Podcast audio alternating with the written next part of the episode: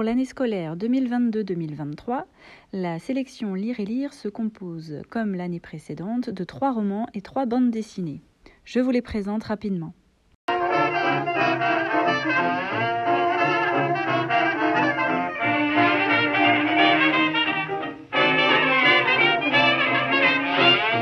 Manteau au col de fourrure, chapeau cloche, escarpin, avec tour à tour entre les mains une cigarette, une liasse de billets un revolver, l'allure élégante de Stéphanie Sinclair, martiniquaise installée à New York, assoit son personnage de chef de gang et de figure de la communauté afro-américaine du Harlem des années 30.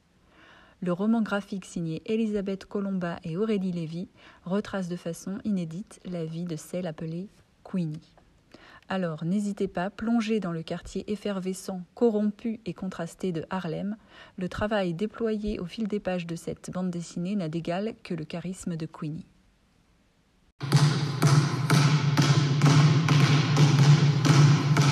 Nouveauté cette année dans la sélection, euh, l'initiation à la lecture en version originale anglaise grâce à une bande dessinée d'Alexander Quaim euh, intitulée The Crossover l'histoire de jumeaux, Josh et J.B. Bell, euh, phénomène du basketball, en grande partie grâce à l'entraînement de leur père, un ancien joueur professionnel, contraint de mettre fin à sa carrière pour des problèmes de santé. À 14 ans, les deux frères, jusqu'alors inséparables, commencent à s'interroger sur leurs propres rêves. Bonjour, je m'appelle Jean-Marc Jancovici. Ça fait 20 ans que je m'intéresse à un des grands malheurs du monde qui s'appelle le réchauffement climatique. Je suis ingénieur dans ce domaine et consultant. Et aujourd'hui, je vais tenter de répondre à la difficile question sommes-nous foutus? Dans la bande dessinée documentaire Le monde sans fin, on assiste à une sorte de discussion entre un candide auteur de bande dessinée, Christophe Blain, et un éminent spécialiste des questions énergétiques, Jean-Marc Jancovici, euh, qui nous présente de façon argumentée, limpide et non dénuée d'humour les changements profonds que notre planète vit actuellement, en abordant également les enjeux économiques, écologiques et sociétaux. On y parle gaz à effet de serre, énergie et lois de conservation, énergie fossile versus énergie non carbonée, planification écologique, réchauffement climatique, consommation et striatum, etc. C'est dense, grave, même un peu plombant parfois, mais fluide et passionnant.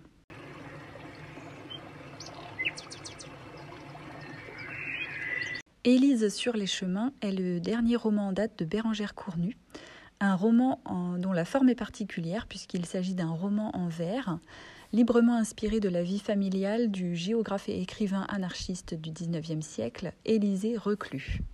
Nous entrons dans ce récit par la voix d'Élise, une fillette de 11 ans, qui fait partie d'une famille euh, plutôt nombreuse, euh, qui a notamment deux frères, Élisée et Onésime, qui sont partis étudier l'horticulture. Un jour, donc, leur petite sœur Élise fait la rencontre d'une chimère qui lui inspire plus ou moins confiance et qui l'avertit que ses frères seraient en danger. Elle l'incite à partir à leur rencontre pour les défendre contre ces dangereuses créatures que seraient Ondine, Mélusine ou une anguille. Pour l'aider dans cette tâche, elle lui confie une pierre magique.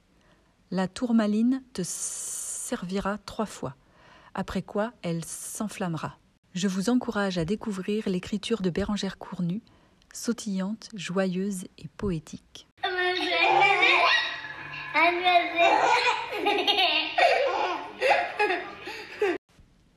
S'adapter de Clara Dupont-Mono, dernier Goncourt des lycéens en date, nous propose une construction en trois parties qui se concentrent tour à tour sur chacun des frères et sœurs d'un enfant handicapé. Le lecteur ne connaît pas leur prénom, ils sont simplement identifiés par leur rang dans la fratrie, l'aîné, la cadette et le dernier né après la mort du frère inadapté. Le troisième enfant de la famille paraît donc à sa naissance tout à fait normal, mais au fil des semaines, on se rend pourtant compte que ses yeux ne voient pas, qu'il habite un corps mou, figé et déroutant. On lui prédit une espérance de vie euh, très limitée, il survivra jusqu'à l'âge de 10 ans. Et euh, ces faits de fiction, en partie autobiographiques, sont plutôt prétexte à, au-delà du handicap, à parler euh, de l'arrivée d'un enfant différent au sein d'une famille et euh, de l'impact que ça peut avoir sur cette famille et la fratrie en particulier. la façon dont les enfants veillent sur leurs parents, qui veillent eux-mêmes sur leurs enfants, en somme, ce que peut être le soutien et l'amour familial.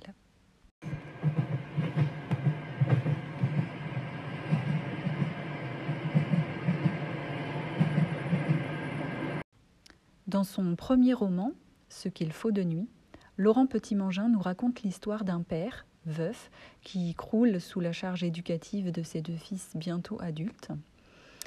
Euh, lui est technicien à la SNCF et militant au Parti socialiste. Son fils aîné, Frédéric, surnommé Fus, se rapproche petit à petit d'un groupuscule d'extrême droite, et bientôt le père et le fils ne se comprennent plus et ne se parlent plus que le minimum, attendant avec impatience chaque week-end le retour du cadet étudiant à Paris.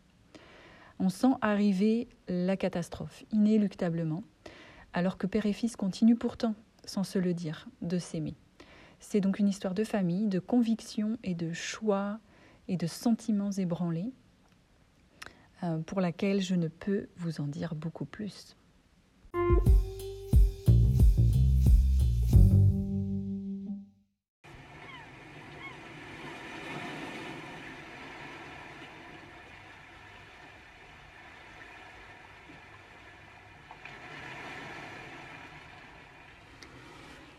Je vous souhaite de belles découvertes littéraires et un bel été et vous donne rendez-vous à la rentrée.